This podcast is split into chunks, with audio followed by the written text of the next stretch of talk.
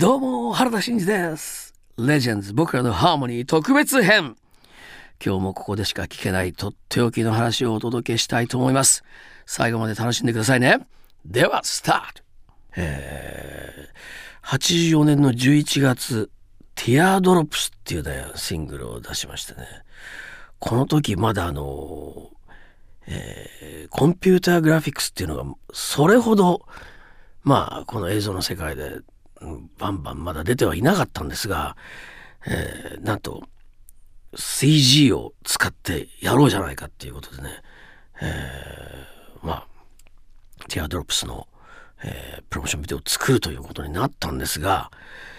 まあ短編ストーリーのねものを仕上げるっていうことで僕もまあかなり力が入りまして台本を書きましてですねコンテもかなり詳しく書いてよしこれでいきましょうみたいな方向になってたんですが なんとですね まあ参りましてねあのいきなり監督がですね、えー、全く違う台本を用意してこれで撮りますみたいな話にね何のこちらの承諾もなく始まってしまったというもう前代未聞のぶっ飛ばし展開になってしまったんですね。それで僕はですねもう後にまあやめるか進むかどっちかみたいな状況になってしまってまあやめるわけにもいかないんですよね全部いろんなね、えー、まあコンピューターグラフィックスのチームであったりいろんなところはこうもうすでに前進してましたからもうどうしてもやるしかないっていうことで。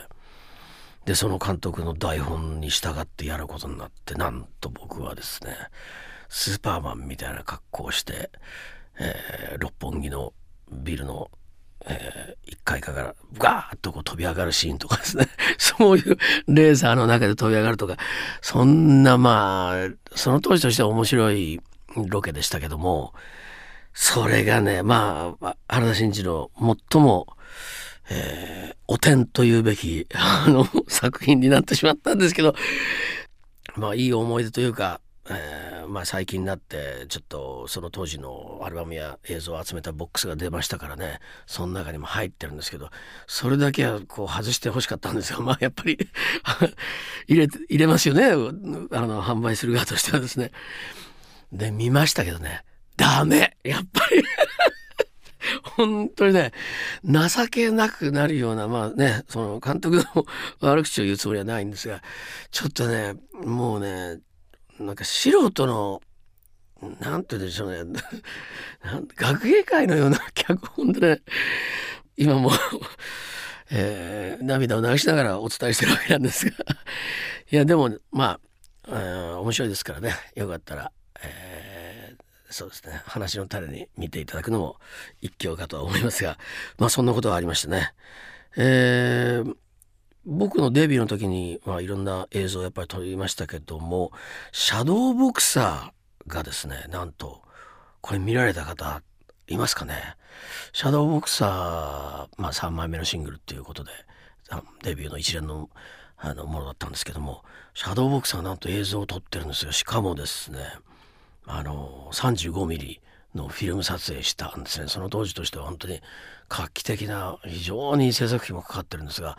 えー、横浜の方の海の近くでこうまあボクサーがこう走って、えー、もうとにかく倒れるまで練習してるみたいな状況の中でそのうち雨が降ってきてその雨の中で倒れるみたいなことですね。海水ですよ雨は。あのそれをぶっかけられながらですね撮影したのを覚えてるんですがこれちょっとほとんど僕自身も見たことがなくてですねえー、ぜひこれちょっと見たいなと思ってますね。で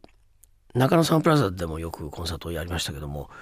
えー、その時にやっぱりオープニングでの映像をですねまあその当時は映像が簡単にはこう出せなかったので、えー、なかなかやっぱり大変ではあったんですがレーザーを使ったり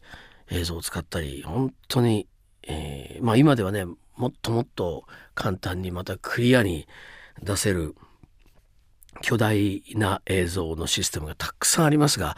その当時としてはまあそうですね画期的な使い方をしながらですね、えー、やりましたね。だからマイコンサートいろんな取り組みをしてましたからねなかなか、えー、まあ僕自身は本当にまあ大変ではあったけど楽しいし試していくっていうことのねまあ本当に盛り上がりがありましたねはい。そんなね、えー、アメリカから帰ってからの時期だったんですけど果たして原田真二はどこに向かっていくのか次回もお楽しみに。